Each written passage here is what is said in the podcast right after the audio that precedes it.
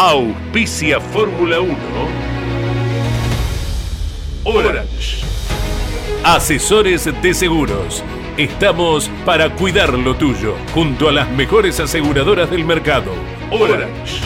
Llámanos al 11 32 37 30 00. Pauni. La fuerza de la mayoría.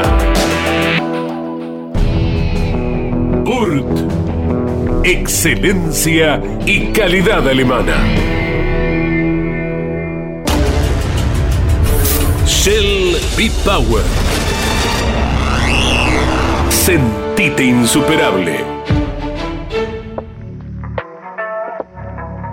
Pirelli.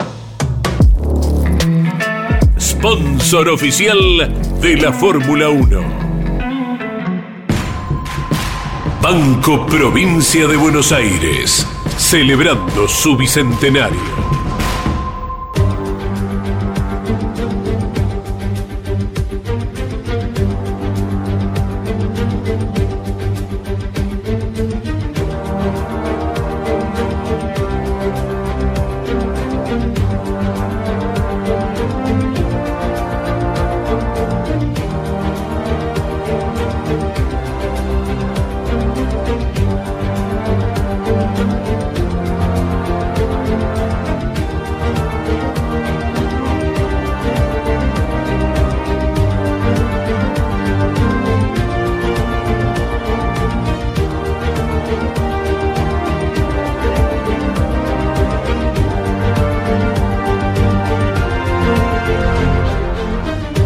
La charla más grata con Cena la mantuve un rato antes de su muerte.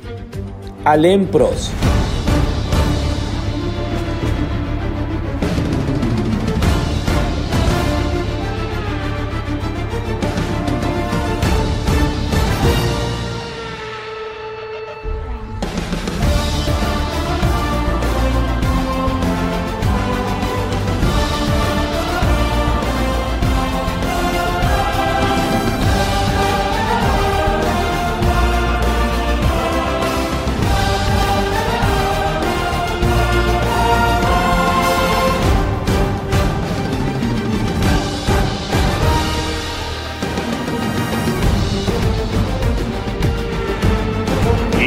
Popular y prestigiosa disciplina del deporte motor del mundo.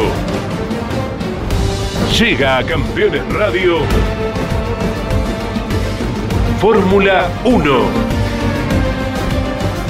Sueños, historias, leyendas, los ídolos de ayer y hoy, con la conducción de Lon Chileñani. Fórmula 1. Pasión sin límites.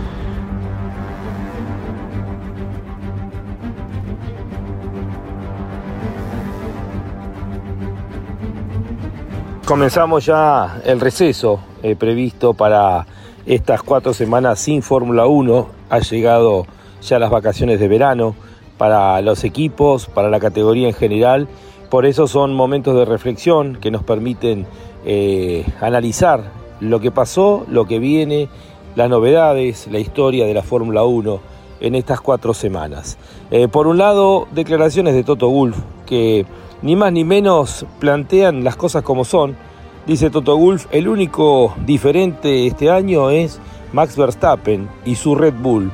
No así el otro Red Bull. O sea, plantea Toto Wolf que hoy la Fórmula 1 se ha transformado en Verstappen y su Red Bull y el resto. Y de hecho, si uno mira, es tal cual. Obviamente que Checo Pérez estaría por encima del resto, pero ganando y perdiendo con Mercedes, con Ferrari, con Aston Martin y con McLaren. Eh, lo que demuestra también el momento que está viviendo quien pronto va a ser tricampeón del mundo. Me refiero al neerlandés Max Verstappen. La otra novedad importante que ya comenzó a circular en los eh, paddock de Spa-Francorchamps en Bélgica es la venta por parte de Red Bull de parte del paquete accionario de Alfa Tauri, al cual se aspira que sea independiente de sus finanzas, eh, que sea mucho más autónomo y se estaría a punto ya de llegar a un acuerdo con la marca Hugo Boss, muy vinculada a la Fórmula 1, en su momento a través de McLaren, ahora vinculado a Aston Martin.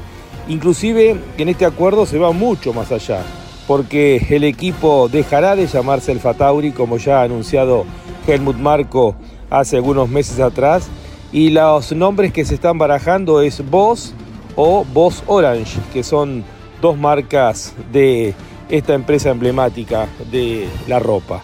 Esto seguramente se va a ir develando eh, luego de este receso, eh, seguramente antes o después de Monza va a estar llegando la confirmación de cuál va a ser el nombre de Alfa Tauri a partir del 2024. Reitero, denominándose como equipo Boss o Boss Orange.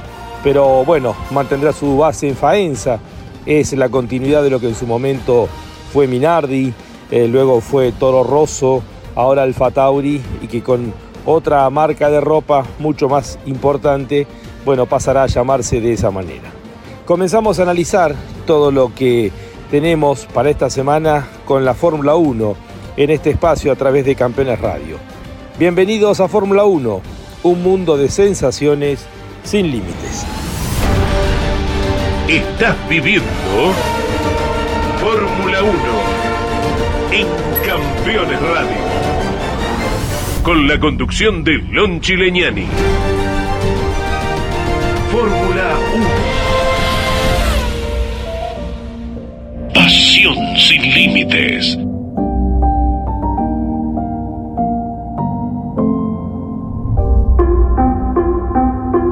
Tunchian Will I Am. F1. This is the formula.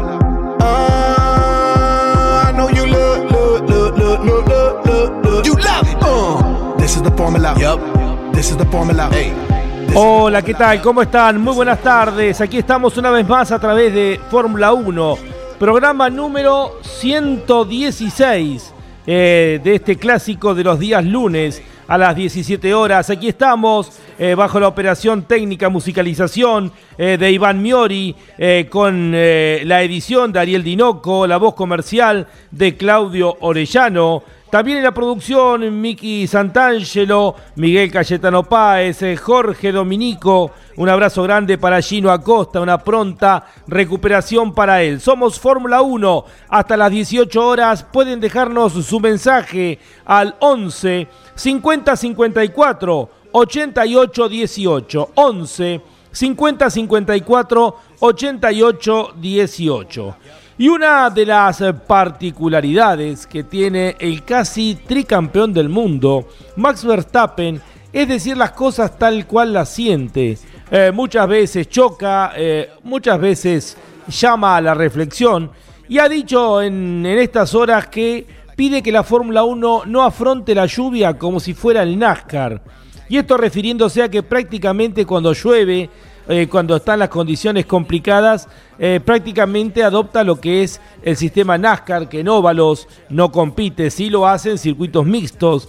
Ha dicho Max Verstappen eh, que no ve una solución fácil para la, para la Fórmula 1 actual en lluvia, pero que hay que afrontar las carreras sobre piso mojado, no como el NASCAR. Eh, Sería una pena que terminemos siendo el NASCAR y que él ha tenido experiencia ya cuando corría en los monopostos menores, dentro de pelotones, y que, bueno, literalmente no se veía nada. Y bueno, que esto forma parte también de lo que es la Fórmula 1. En contrario, Pierre Gasly eh, ha dicho que eh, no se veía absolutamente nada en Spa, terminó tercero, recordamos el sprint, y eso que tenía solamente dos coches eh, por delante. Es una de las tantas problemáticas que tiene hoy por hoy la Fórmula 1 y es una lástima porque es una variable que se va perdiendo y que nos permitía no hace muchos años atrás eh, destacar, ver quiénes eran los mejores pilotos en estas condiciones y también así iban apareciendo las nuevas figuras que tal vez no tenían un medio mecánico para poder pelear de igual a igual, pero que sí se destacaban bajo el agua. Obviamente que el ejemplo más claro siempre es el de eh, Ayrton Senna con aquel Toleman en Mónaco. Bueno, vamos a escuchar inclusive en, el, con el invitado del día de hoy, al cual tenemos tanto para preguntarle. Esperamos el receso. Yo le decía los otros días, se están cumpliendo las profecías del ingeniero Sergio Rinland. Sergio, querido, en Inglaterra, buenas noches para vos, te envío un fuerte abrazo. ¿Cómo estás? Hola Lonchi, un gusto hablar con vos como siempre, todo bien, un abrazo para vos también. Eh, ni te acordaba, decía, ¿por qué las profecías? Me preguntaba Sergio. Y yo le digo, bueno, porque dijiste, después del primer contacto de la Fórmula 1 en las pruebas previas en Bahrein, ni siquiera había habido una actividad oficial de carrera. Eh, en aquella nota que te hice dijiste, eh, Red Bull, como viene, va a ganar todas las carreras del año. Bueno, ya ganó 12 de las 22, más de la mitad. O sea que se viene cumpliendo tu profecía, por eso lo decía, Sergio. Sí, digamos que lamentablemente se está se, cumple la profecía, ¿no? Porque eh, es, es un poco la consecuencia de cómo se están hechos los reglamentos, no solamente los reglamentos técnicos, sino que los reglamentos deportivos y los reglamentos financieros, que en otra época no había, pero ahora sí los hay. y, y, todo eso conjura en que cuando un auto, digamos, sale dominando, eh, es muy difícil eh, vencerlo durante la temporada. ¿Y por qué, Sergio? Bueno, porque primero porque eh, hay que ver por qué Red Bull es tan superior y eso ya lo vimos el año pasado con el reglamento nuevo. digamos, es, son, es el único equipo que tiene un diseñador que se acuerda del efecto suelo. Claro de cuando, de cuando había autos con efecto suelo, porque él lo vio en Fórmula 1 y después lo, lo, vio y lo desarrolló en, en, lo que era kart, que es lo que es indicar ahora. Eh, de los otros equipos, yo creo que hay la, la, mayoría de los diseñadores ni siquiera habían nacido cuando nosotros jugábamos con, con, el efecto suelo. Eh, Entonces esa es una razón. Esa es una, la primera eh, explicación. De más. Y, el resto está, está tardando mucho en, alcanzarlo, más que nada porque eh, no, pueden, no pueden contar con los recursos que aunque los tengan, no los pueden usar. O sea, eh, hay muchas restricciones financieras y ya viste el año pasado o el año pasado cuando fue que, eh, el año pasado que Red Bull gastó un poco más porque, bueno, porque echa la ley, echa la trampa y siempre este, alguna, algunos resquicios donde se puede invertir un poco más o se puede gastar un poco más eh, y, te, y te, penaliza. ¿no? Eh, vos fíjate que Williams, por ejemplo, ahora quiere eh, invertir en infraestructura y, le dan un límite de inversión de 36 millones de libras. O sea, y ellos dicen, no, con esto no nos alcanza. Y el dinero lo tienen, no es que no lo tienen. Entonces, hoy día, eh, digamos, eh, que un equipo que está detrás eh, técnicamente pegue el salto hacia adelante, no hay no hay posibilidad. Sergio, y si se habilitaran pruebas, la actividad como era habitual hasta no hace mucho tiempo atrás, ¿imaginás que serviría? ¿Serían más perfectos los autos? ¿qué, ¿Qué pasaría? Bueno, es, es toda una cuestión de, recursos, o sea, se cancelaron, se, prohibieron las pruebas porque costaban mucho, o sea, los equipos llegaron a tener eh, equipos de prueba, o sea, un equipo totalmente con, con, mecánicos, camiones, eh, todos los servicios y todo solamente para hacer pruebas. Eh, y eso cuesta un, un, un dineral, entonces lo prohibieron. Eh, pero no fueron ajustando, digamos, las cosas como para, eh, eh, digamos, que la decisión que tomaron por un lado, que está, está bien que no gasten tanto, pero por otro lado no ajustaron el, el, reglamento técnico y el reglamento deportivo para permitir de que, aunque con pocos recursos, que haya cierta paridad. ¿no? Y como siempre, la gente de Le Mans da el ejemplo de cómo se puede hacer. Sí. Eh, ¿Qué crecimiento? Eh, aprovecho, ¿no? ¿Qué crecimiento el del WEC, no? Bueno, porque han, han, digamos, han arrancado con reglamentos, eh, ya, con, ya con el reglamento anterior del MP1, ya venían del MP, ya venían muy bien, con los, digamos que saben cómo hacer los reglamentos para limitar costos y para permitir avances técnicos.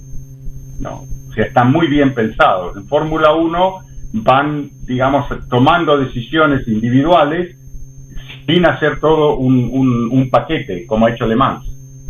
Entonces, por supuesto, al limitar la, la- la cantidad de dinero que, que- que un equipo puede gastar, la consecuencia inmediata, porque no arreglan, no, no modifican nada de lo otro, ¿no es cierto? Eh, lo- la consecuencia es que cuando un equipo sale con un auto mejor, porque son mejores o porque han hecho mejor el trabajo, ninguno lo va a poder alcanzar porque no pueden gastar el dinero para, digamos, hacer un auto nuevo, si se quiere. No pueden, no pueden gastar, no pueden usar túnel de viento porque está limitado, eh, no pueden hacer pruebas porque no pueden, eh, o sea que es, es muy, muy limitado todo el tema. Sí. Es complejo, es complejo. Eh, un paréntesis aparte de esto que estábamos hablando, el WEC hoy tener eh, dos equipos Porsche, tener Toyota, Ferrari, Peugeot, eh, Cadillac, más todo lo que se viene, bueno, demuestra que esto que estás apuntando, Sergio, ¿no? El trabajar Bueno. en un conjunto, pensar para, para el conjunto de una categoría, ¿no? Sí, o sea, hay- hay- tienen cosas, por ejemplo, como lo que hicieron la semana anterior a Le Mans, que fue agregarle más kilos al Toyota que a la Ferrari y, eh, digamos, de alguna manera penalizaron al Toyota, ¿no? Pero ellos lo que estaban tratando de hacer era de- de- de- de igualar la performance de los prototipos LMH con los, los, los semi-prototipos LMDH que si bien tienen la misma potencia, la misma carga aerodinámica, el mismo reglamento, digamos, entre comillas, técnico, no tienen las libertades. Entonces, eh, tienen que de alguna manera penalizar al LMH para que los LMDH sean competitivos. Pero en el proceso, eh, digamos, eh, se, se acordaron tarde de, de darse cuenta de que Toyota tenía mucha ventaja. Sí. Entonces, cuando se dieron cuenta, penalizaron, le pusieron 37 kilos al Toyota y 24 kilos, creo que, al, o 21 kilos al Ferrari. Y esa pequeña diferencia de peso fue suficiente para que Ferrari pudiera, digamos, tener la misma performance que Toyota en carrera. Eh, Sergio, eh, con los resultados de lo que hemos visto del año pasado y este año, este, este cambio reglamentario, habilitar nuevamente el efecto suelo, tenía como objetivo poder ver los autos a la par, bla, bla, bla, bla. Eh, ¿se, se está fallando con el objetivo? Eh, porque en el momento de la culminación del otro reglamento habíamos llegado a un punto en el cual tuvimos un campeonato que se definió literalmente en la última vuelta, eh, con autos que andaban a la par, etcétera, etcétera. Eh, ¿no, ¿No surtió efecto lo que aplicó Ross Brown? No, sí, sí, sí, sí que surgió efecto, sí que surgió efecto. Ajá. O sea, el reglamento técnico fue un, un, digamos, un, un avance muy grande, ¿no? Que permite ahora tener coches que vos lo ves que en todas las carreras y en todos los, digamos, en todas las, las partes del- de la grilla, digamos, de, de la- de adelante hasta atrás, tenés peleas, luchas, gente que se pasa, eh, mucho más que antes, ¿no? Y, y porque los autos pueden estar más cerca, ¿no? O sea, el, el- el- el- el- el toque del otro día de, de Hamilton y, y Pérez eh, no, se- no, no, se hubiera, no se hubiera dado si este, no podía estar cerca, ¿no? Eh, que después lo hayan penalizado a Hamilton, bueno, es, ya, es, un- ya, ya es una ridiculez grande como una casa, pero eh, el hecho de que puedan, puedan ir rueda a rueda es una virtud del reglamento nuevo.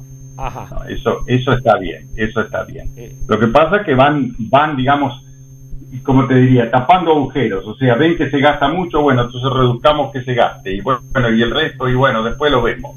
Y, y- y así no pueden lograr de que haya un dominador absoluto como es Red Bull ahora. ¿no?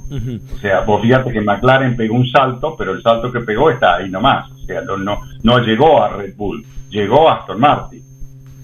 Sí. ¿no? O Eh, llegó a Ferrari, pero no, no llegó a Red Bull. O sea que están ahí, ¿no? Eh, para colmo les han cambiado los neumáticos ahora y les pusieron unos neumáticos de, de- de mayor eh, mayor rigidez vertical que favorecieron a McLaren y perjudicaron a Aston Martin, por ejemplo.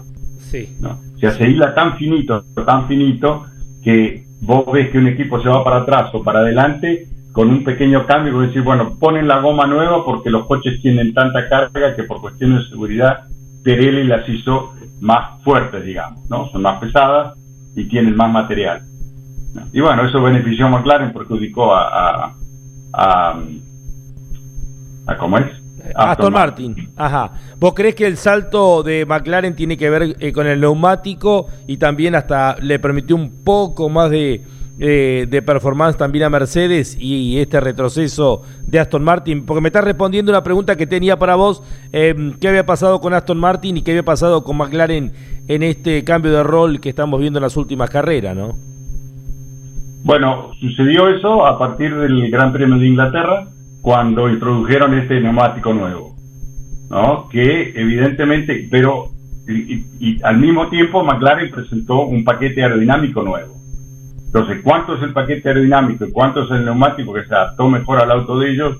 Y no lo, no lo sabemos, pero está, está visto de que, eh, porque Aston Martin también presentó un paquete nuevo de aerodinámica, todo el mundo, ¿no?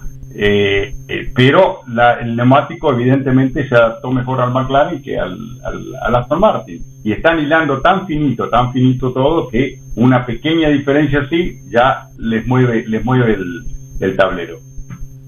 Eh, Sergio, ¿tenés por costumbre verla indicar? a veces. Me gustaría tu opinión. Más, ahora que corre, más ahora que corre Con Agustín, claro. Me gustaría tu opinión acerca del concepto indicar, porque Obviamente es un solo chasis, el Dalara. Sorprende la variable de que hay equipos que se destacan en algunas carreras, en otras literalmente desaparecen. La lucha también de distintos equipos, ¿no? Porque este fin de semana que se corría en Nashville había cuatro equipos diferentes en los cuatro primeros lugares, equipos con cuatro autos, otros con tres, otros con dos. Eh, esto de permitir que se vaya hasta el límite y más allá, al mejor estilo TN o autos con techo que recién hablabas vos de la maniobra Checo-Hamilton. Eh, eh, ¿qué, te, ¿Qué te parece el concepto indicar en todos estos puntos que te estoy mencionando? El, digamos, reglamento técnico de indicar está bien, lo que yo no estoy de acuerdo porque, porque nunca estuve de acuerdo con las monomarcas. Ajá. Eh, el reglamento de, de, de, Indianápolis lo han hecho lo han hecho así para, para digamos gastar menos dinero eh, a los equipos eso no les disgusta, eh, porque obviamente les cuesta más barato. Eh, pero a mí personalmente no, no me gustan las categorías monomarcas, especialmente a ese nivel. Estamos hablando del nivel, a nivel, digamos, más alto nivel en Estados Unidos de, de, monoplaza, que sería el equivalente a Fórmula 1. Entonces ahí tendría que, no sé, tendría que haber un reglamento un poco distinto que permita por lo menos como cuando estaba yo en Indianápolis, que por lo menos había dos o tres marcas que, que digamos, que, luchaban, ¿no? Eh, pero ahora ya, ya nada. Ahora es, solamente Dalara, igual que GP2, o Fórmula 2, Fórmula 3. Eh, qué sé yo, a nivel Fórmula 3, Fórmula 4, quizá puede ser que, que, sea un beneficio eh, la monomarca, pero ya a niveles, a niveles más altos no. Pero eso es una opinión personal mía. Sí, y la forma de, de correr eh, que se permite mucho más agresividad a los pilotos. Bueno, eso por, el, digamos, la característica técnica del auto. ¿Pero te gusta que les permitan eso? La dinámica del auto les, permiten ir cerquita uno del otro. Esto, ¿Y te, te gusta que les permitan, digamos, eh, correr así? Porque muchas maniobras, obviamente, de la IndyCar eh, dentro del reglamento FIA serían penalizadas. Sí, bueno, pero la FIA está exagerando un poquito. El otro día, eh, sin ir más lejos, fui a la carrera de Fórmula E y se atrasó la largada una hora porque llovía. Sí, es lo que estábamos hablando recién en la apertura, que era uno de los temas que te iba a preguntar claro, y cuando, y cuando, hicimos la, y cuando hicimos la pregunta, ¿no? Salieron con eh, eh, eh health and safety, o sea, salud y seguridad. Y yo digo, ¿desde cuándo eso primó en el automovilismo? Y bueno, esperaron hasta que la lluvia se calmara, digamos, para salir, porque el circuito lo habían hecho. Es un circuito mixto, eh, parte por afuera y parte por adentro, cubierto, ¿no? Y claro, cuando venían de la lluvia al seco, está bien, pero cuando iban del seco al húmedo, era muy, el mojado era, era muy peligroso porque de golpe se aparecían con que no veían la trompa del auto y nada más, ¿no? Y sí, era peligroso, pero bueno, es el automovilismo. ¿no? Sí. Eh, no sé si pudiste escuchar eh, en la apertura, comentaba unas declaraciones, viste, Max Verstappen es de los que te la dicen sin anestesia, ¿no? Y, y ha Sí. dicho que el- la Fórmula 1, si sigue así, va a terminar siendo como el NASCAR, que no corre bajo el agua.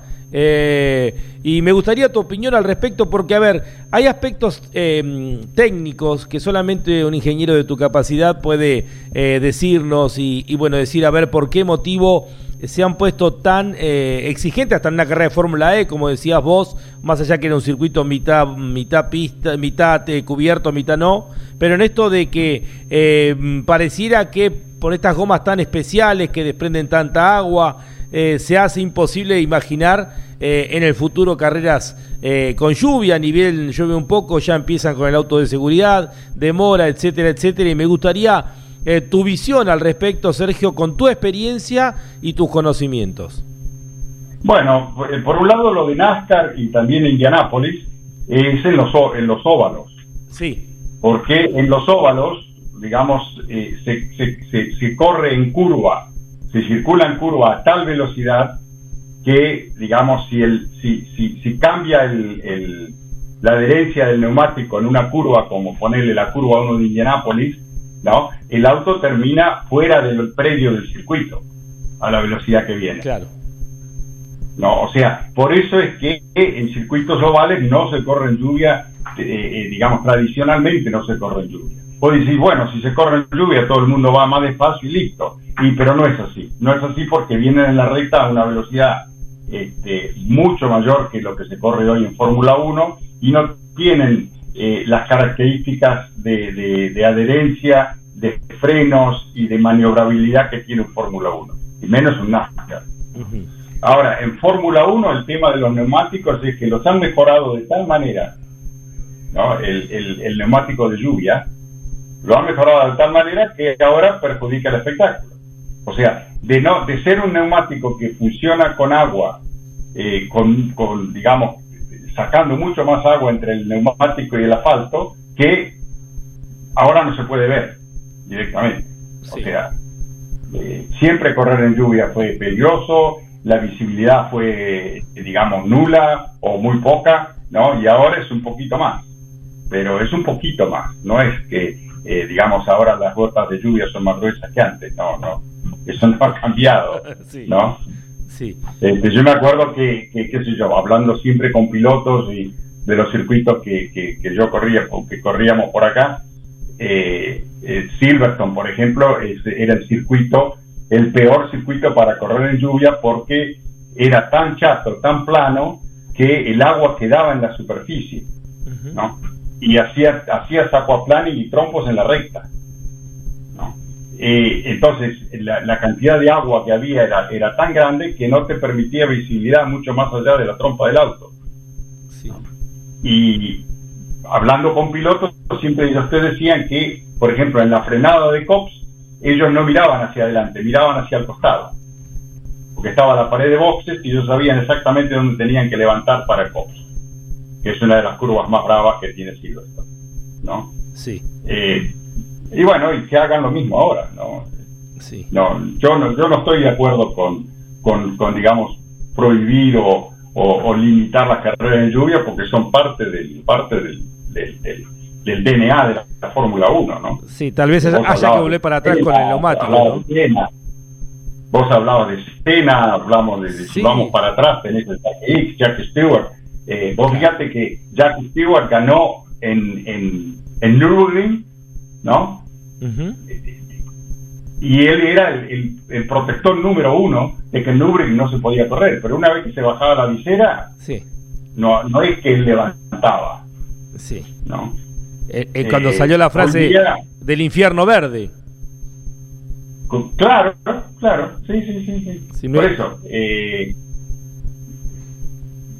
sí, fue todo, digamos que eh, eh, es otra época, es otra época y, y hay otras, otras este, le- leyes, otras eh, visiones de lo que es seguridad y de lo que es este, lastimarse o no. Eh, el mundo está cambiando y yo creo que la Fórmula 1 está, digamos, sufriendo ese cambio. Eh, yo a veces hablo como, este, como diciendo, bueno, si antes nosotros tomábamos agua de la canilla o de la manguera, ¿por qué no pueden tomar ahora? sí. ¿No? Claro, pero es lo mismo, o sea, no, y ahora no toman, y bueno, este, ahora si no toman de botellita de plástico no, no toman agua, y bueno, eh, así es como está cambiando el mundo. Así, ¿No? así es, así es. Parece un viejo chocho, ¿no? No, no, no, no, no, pero mira, mientras estás hablando estoy buscando una, una frase que uso mucho eh, del actor, el de Matrix, que nunca me acuerdo el nombre bien de él, para, para nombrarlo como, como corresponde. ¿Qué actor? ¿De El, quién? el- el de Matrix. Acá está, acá la encontré. el, eh, Keanu Reeves, que dice que Ah, vivimos en una sociedad de personas emocionalmente débiles. Todo debe ser amortiguado porque es ofensivo, incluso la verdad. ¿eh? Y esta me encanta, porque es así. Hasta la verdad tenés que, mane- tenés que decirlo en forma eh, amortiguada porque si no es ofensivo, ¿no? Sí, sí, sí, sí, sí, sí. Hay que ser suave hasta cuando no se, no, no, no se debiera. ¿Y qué hacemos con Spa, Sergio, en este contexto? Spa es el mejor circuito que tiene la Fórmula 1. Habría que arreglar un poquito a Rouge porque el arreglo que le hicieron a Rouge hace dos o tres años eh, no, no está bien, porque la, la transforma en una curva mucho más rápida y igualmente ciega. ¿no? Entonces, cuando vos, digamos, para el momento en que vos ves que arriba hay un accidente, es muy tarde. Porque venís muy rápido. Entonces lo que hay que hacer es hacer la parte, digamos, de la entrada, la, la curva, la, parte a la izquierda y la parte a la derecha, un poco más cerrada para que, digamos, no suban la colina a tanta velocidad. Ajá. Entonces de esa manera, cuando hay un accidente arriba, tenés tiempo de, de- tenés tiempo de parar, tenés tiempo de esquivarlo. ¿no? Sí. Pero salvo esa curva, el resto, Spa es uno de los circuitos más lindos, y no el más lindo que queda hoy en la Fórmula 1. Sí, sí. Bueno, Sergio, eh, una vez más un placer tenerte. Queríamos, bueno, eh, un poco analizar este, mm, esta media temporada de Fórmula 1 eh, con todas las, las variables, más allá de que ha sido eh, un dominio absoluto. Te cuento, unos amigos están por viajar a Abu Dhabi. Eh, me llamó hace un rato Cachito Cao, que te acordarás, un querido amigo que corría en el Club Argentino de Pilotos y corrió un montón de categorías. No consiguen entradas, tienen todo ya, eh, los pasajes, hotelería, todo, y no consiguen entradas. Y esto también marca lo que es hoy la Fórmula 1, ¿no? Eh, Bueno, sí, sí, sí, verdad. Por eso te digo, yo por ahí no, no hay cosas que no me gustan, pero hay gente, mucho más gente que sí le gusta. Entonces, de la popularidad que está teniendo hoy la Fórmula 1 es, es, es fantástica en ese aspecto. Le hace bien a todo el automovilismo. Así es. Sergio, gracias por estar aquí en Fórmula 1 una vez más. Eh, un abrazo grande a la distancia. Espero nos podamos ver pronto eh, si andás por acá, por Argentina. Bueno, un fuerte abrazo y perdón que me desvié algunas otras No, no, no, no, es que- es que en realidad creo- 1, pero no, era para hacer la comparación. Enriqueció muchísimo el que los conceptos de lo que estábamos hablando. Al contrario, yo también me desvié porque creo que está bueno también mirar para los costados qué está haciendo el resto para que también la Fórmula 1 no, no pierda, digamos, el- la esencia de, de los espectáculos que lamentablemente se están perdiendo, ¿no? Sí, sí, sí, sí, sí. Bueno, la seguimos en la próxima. Abrazo grande, ingeniero. Un fuerte abrazo. Fuerte abra- Ah, y felicitaciones, no pudimos hablar. Bueno, te llamo en estos días para charlar acerca de lo de la, la experiencia vivida con el Guaira. Eh, también eh, vamos acá a combinar una mañana. Está Iván Miori, que es uno de los conductores del arranque, con Andy Galazo. Eh, vamos a estar, eh, y con Leo Moreno, hablando acerca de toda la experiencia vivida durante esos días tan intensos. Acá estamos, ya Iván me está haciendo señas. Te vamos a comprometer una mañana de acá de Argentina, de 10 a 11, para sacarte al aire, Sergio. Bueno, cómo no, va a ser un gusto. Fue una, una linda travesura que hicimos. Por eso, por eso, y es, es riquísima y bueno, está bueno poder eh, contarla completa. Te mando un cariño grande, Sergio, gracias. Fuerte abrazo. Fuerte abrazo. El ingeniero Sergio Rinland desde Inglaterra dándonos un panorama completo de la Fórmula 1, también como él mismo dijo, hemos hablado un poquito del WEC, hemos hablado también de la IndyCar, ha pasado y también de la eh, Fórmula E, eh, ha pasado por aquí en Fórmula 1. Está auspiciando Fórmula 1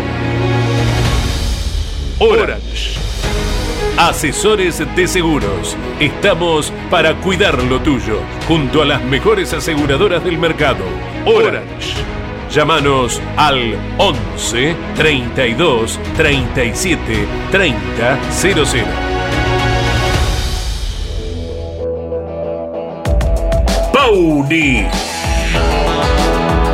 La fuerza de la mayoría. Burt. Excelencia y calidad alemana. Shell B-Power. Sentite insuperable. Pirelli. Sponsor oficial de la Fórmula 1. Banco Provincia de Buenos Aires, celebrando su bicentenario.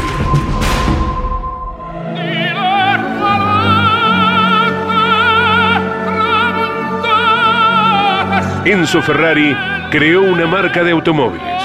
El tiempo y los tifosis del mundo la convirtieron en leyenda. Ferrari, el sueño de todo piloto. Ferrari, rojo pasión. Ferrari, sinónimo de Fórmula 1.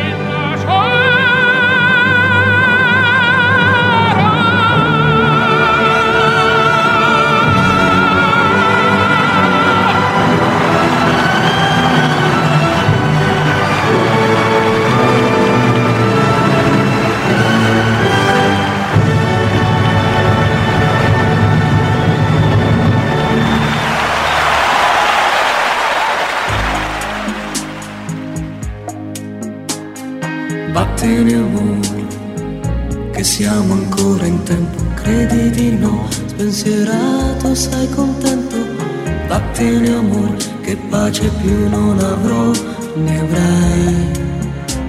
Perderemo In questo spazio siamo tutti italiani. Benvenuto al spazio Ferrari.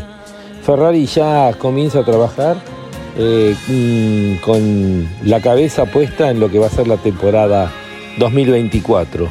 Eh, primero vamos a hablar de lo que fue una declaración por parte de los responsables de motores de la casa italiana que plantean que ante el pedido de Alpine de ver la forma de emparejar la potencia de los motores, creen que no hay tanta diferencia como los franceses están marcando para pedir algún tipo de ventaja en el futuro.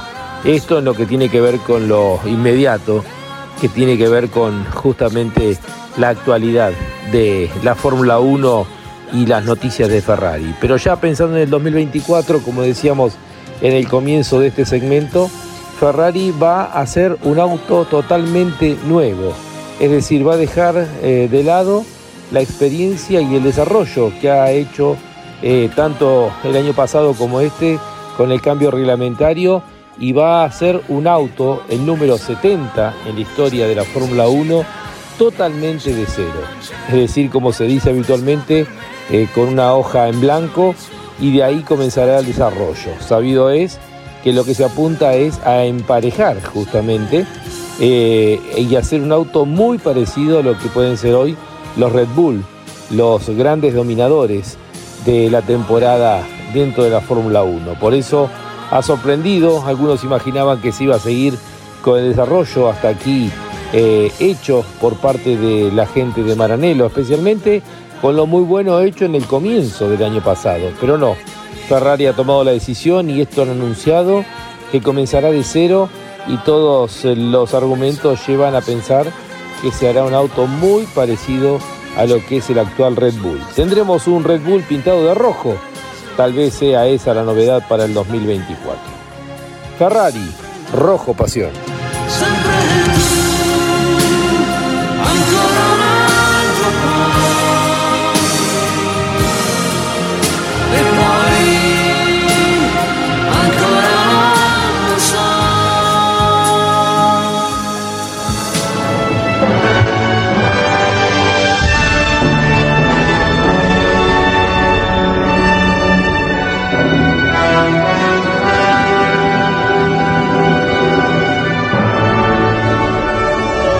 Esto fue Ferrari, el sueño de todo piloto.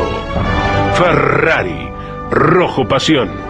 Ferrari, sinónimo de Fórmula 1.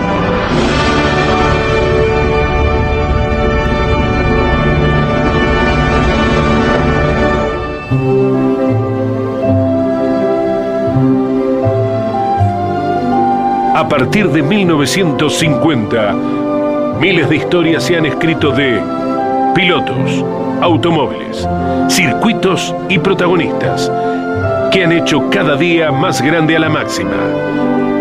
Compartimos juntos historias de la Fórmula 1. Un espacio donde la nostalgia tiene su lugar.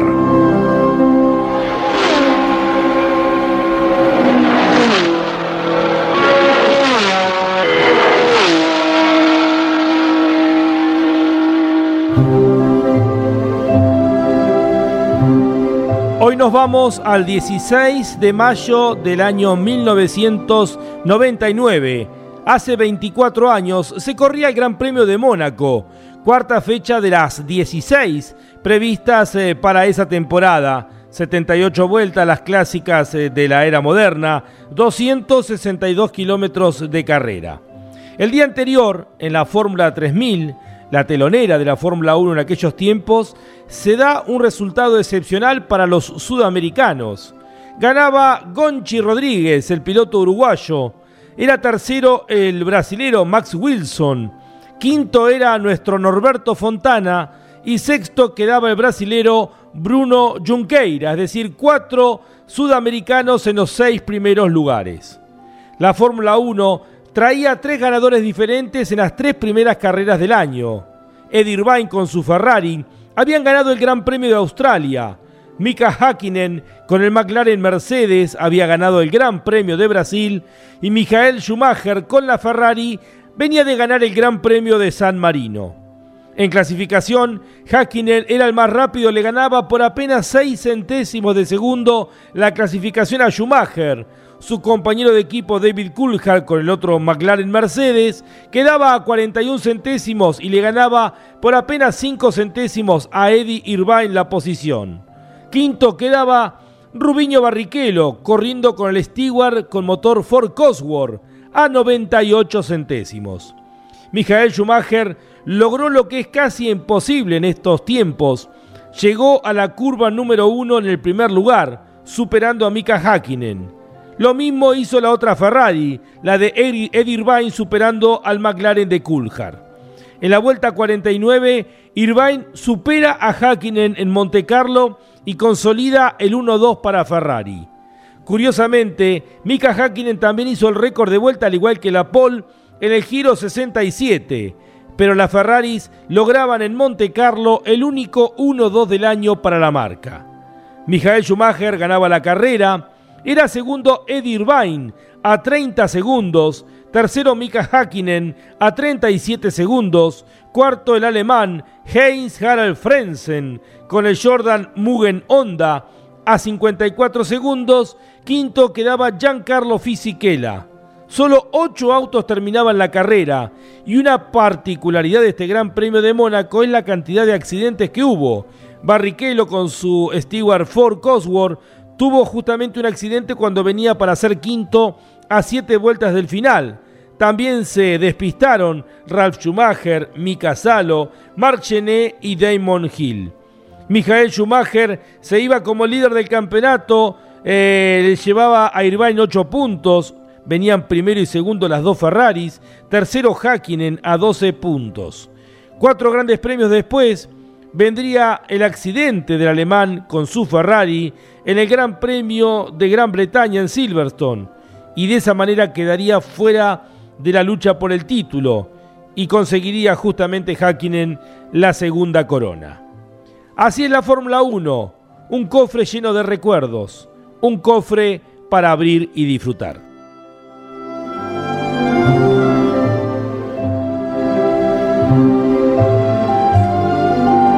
Así pasó. Historias de la Fórmula 1. Un espacio donde la nostalgia tiene su lugar.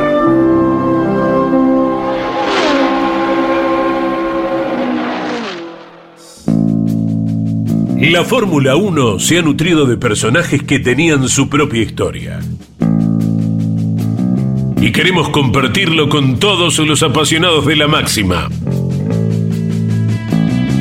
Ahora disfrutamos junto a todos ustedes de personajes de la Fórmula 1.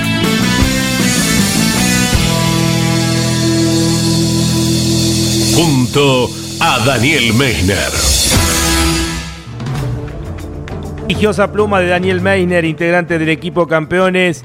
Dani, querido, un fuerte abrazo. A ver con qué nos sorprendes en el día de hoy. Hola Lonchi, buenas tardes. Un saludo grande para vos, para todo tu equipo y para los oyentes de Fórmula 1. Hoy vamos a ocuparnos de un piloto italiano nacido en Verona, en 1923 llamado Giulio Cabianca, que si bien no pasó a la historia como un destacado competidor de la máxima categoría, entre paréntesis en la que tampoco, digamos, centró su campaña ¿no? y tuvo pocas y discontinuas actuaciones, eh, probablemente haya sido el protagonista de uno de los accidentes mortales más insólitos y de ribetes más increíbles entre todos aquellos que hayan participado alguna vez del automovilismo de élite. Pero antes de referirnos a este hecho puntual, vamos a decir que Cabianca era un joven entusiasta que gozaba de una gran reputación humana y era muy querido en el ambiente, por lo que no extrañó que colegas como Joaquín Bonier o Nelo Ugolini eh, o el mismo Eugenio Castellotti le facilitaran coches para competir tanto en la pista como, como en exigencias de montaña. Era un, un, enamorado de las clásicas pruebas de su país, ¿no? como la Mil Emilia o la Targa Florio, de las que participó varias veces y hasta llegó a ganar su categoría si bien nunca pudo hacerlo en una clasificación general.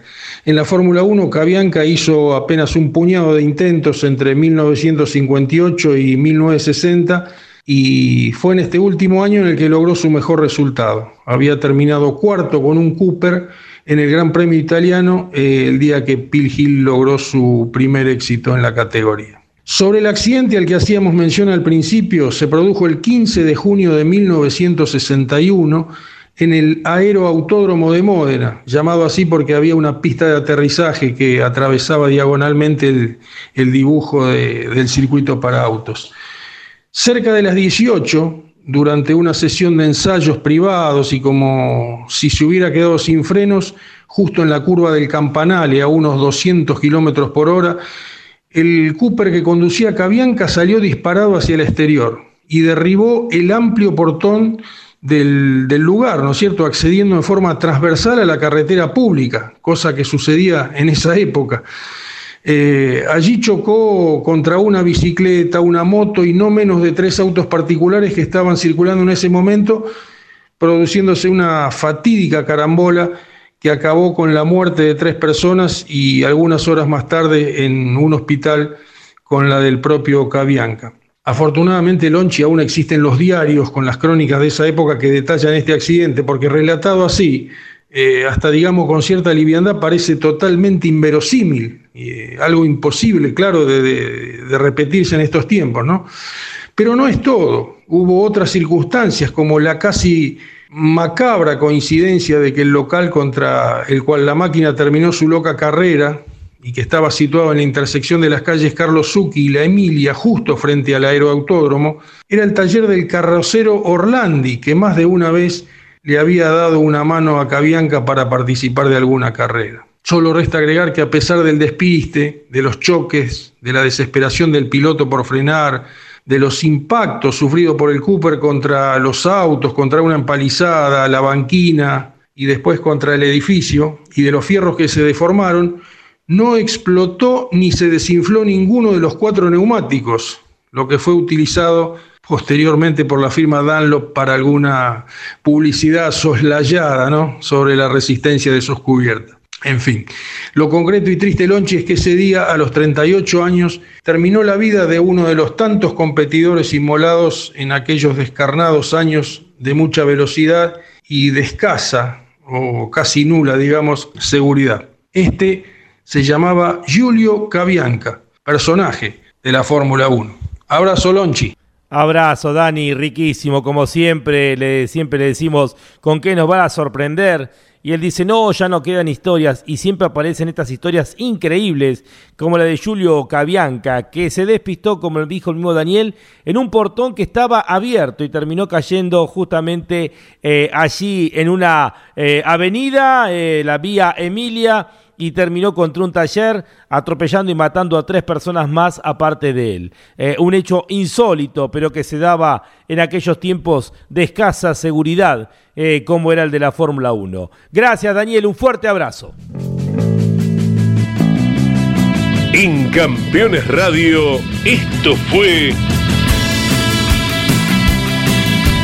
Personajes de la Fórmula 1.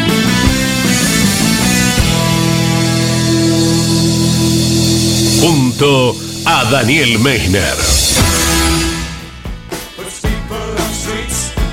Estamos acá con Iván Miori, qué lindas las historias estas porque uno aprende más y más de toda la Fórmula 1, lo, lo, rico de la categoría. Vamos con algunos mensajes de los oyentes que se han comunicado al 11 50 54 88 18. Hola Lonchi y equipo de Fórmula 1. Soy Walter de Quilmes. Quería, preguntarte sobre el rumor que se corre sobre Alfa Tauri le compraría el RB19 y si bien se sabe que es ilegal, pero ya pasó antes con el auto del Racing Point o Force India. Bueno, un gran saludo a todo el equipo campeones y felicitarte por el excelente programa, Lonchi. Abrazo grande. Bueno, eh, no lo van a hacer oficial, obviamente, Walter, pero seguramente dentro del paquete que están negociando e incluirá pasar la información de este RB19 a los primos, que son hoy por hoy Alfa Tauri, y como decíamos eh, en la apertura, seguramente eh, la marca Boss o Boss Orange, así comenzará a llamarse en el próximo año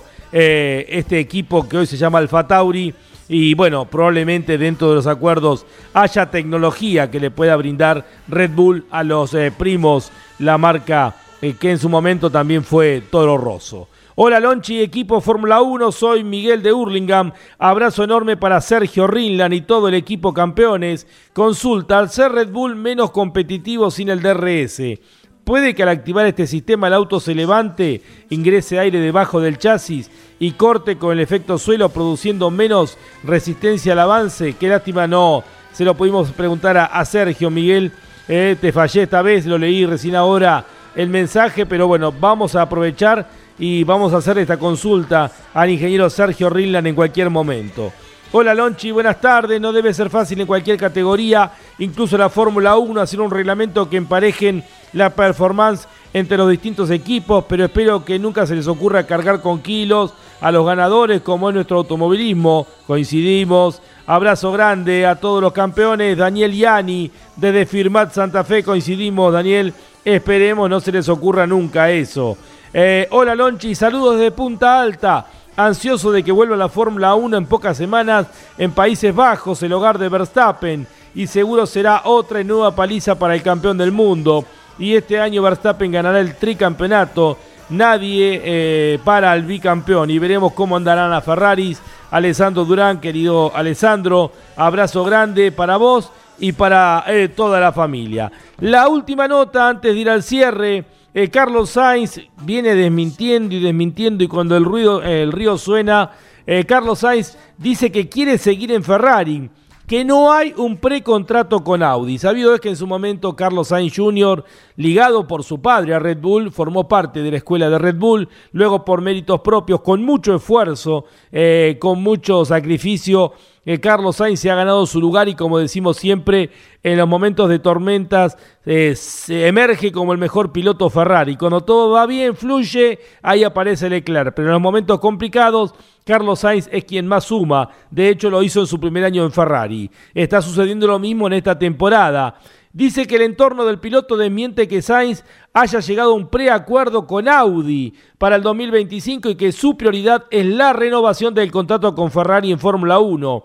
El contrato tanto de Sainz como de Leclerc termina a fines del 2024 antes de la llegada del nuevo reglamento. Y bueno, Sainz desmiente que ya tenga un precontrato firmado con Audi, eh, que eh, tenga conversaciones, pero bueno, estando tan cerca a su padre, que sigue siendo piloto Audi dentro del Dakar y las categorías de Rally Raid, eh, el puente En el caso que obviamente no, no sea renovado el contrato para Carlos Sainz con Ferrari, seguramente debe ser Audi. Ha dicho Sainz, el plan A es Ferrari, el plan B es Ferrari y el plan C también sigue siendo Ferrari. Pero cuando el río suena y lo viene sonando ya por tercera vez, esto de que Sainz tendría un precontrato con Audi, es probable que lo tenga supeditado a ver qué pase en el futuro si Ferrari le renueva o no el contrato al español que quiere prontito firmar ese contrato para darle continuidad dentro de Ferrari eh, por unos años más, pero más allá de eso, obviamente, la llegada de Audi es muy importante y seguramente será una carta que tendrá el madrileño, al igual que su padre, que va a seguir corriendo por lo menos un año más eh, dentro del equipo Audi con los autos eléctricos eh, dentro del Dakar. Vamos ya con la parte final del programa del día de hoy.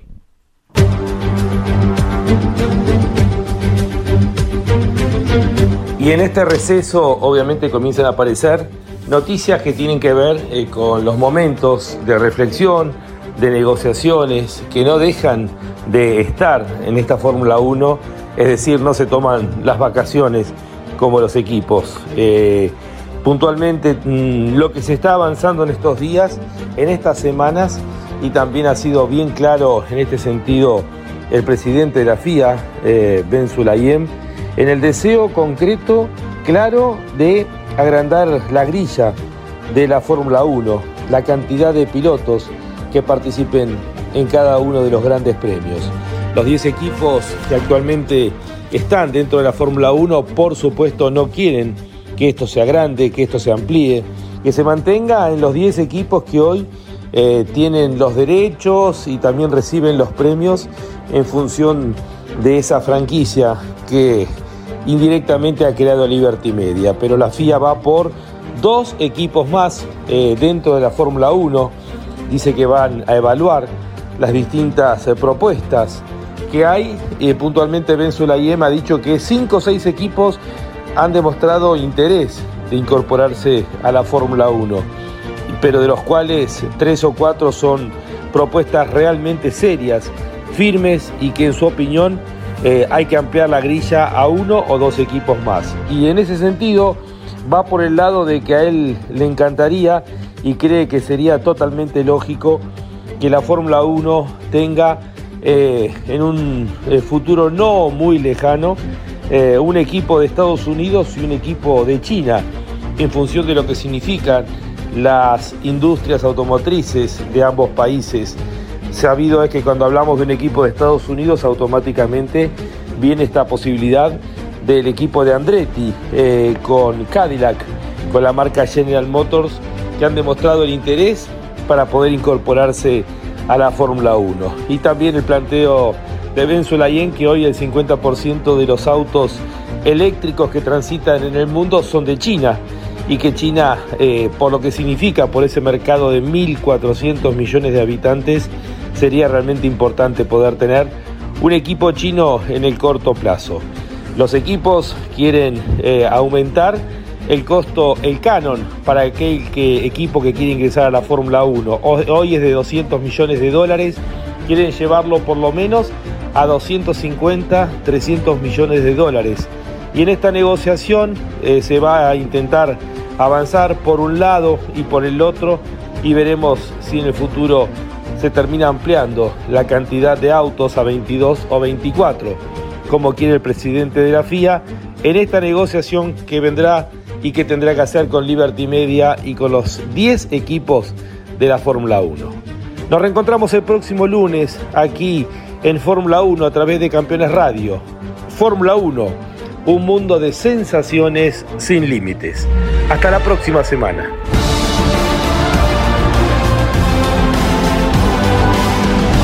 Esto fue Fórmula 1 la más popular y prestigiosa disciplina del deporte motor del mundo, pasó por Campeones Radio. Fórmula 1. Sueños, historias, leyendas, los ídolos de ayer y hoy. Con la conducción de Lon Chileñani. Fórmula 1. Pasión sin límites. Hasta Hasta la próxima semana.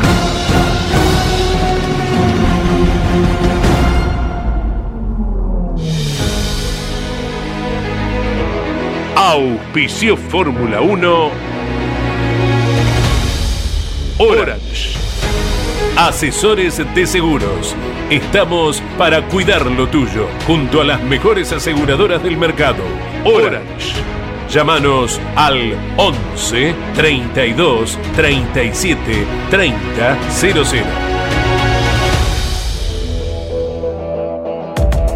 Pauni. La fuerza de la mayoría. Burt. Excelencia y calidad alemana. Shell B-Power. Sentite insuperable.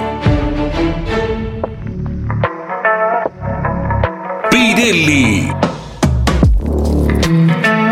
Sponsor oficial de la Fórmula 1. Banco Provincia de Buenos Aires, celebrando su bicentenario. Campeones Radio. Una radio 100% automovilismo.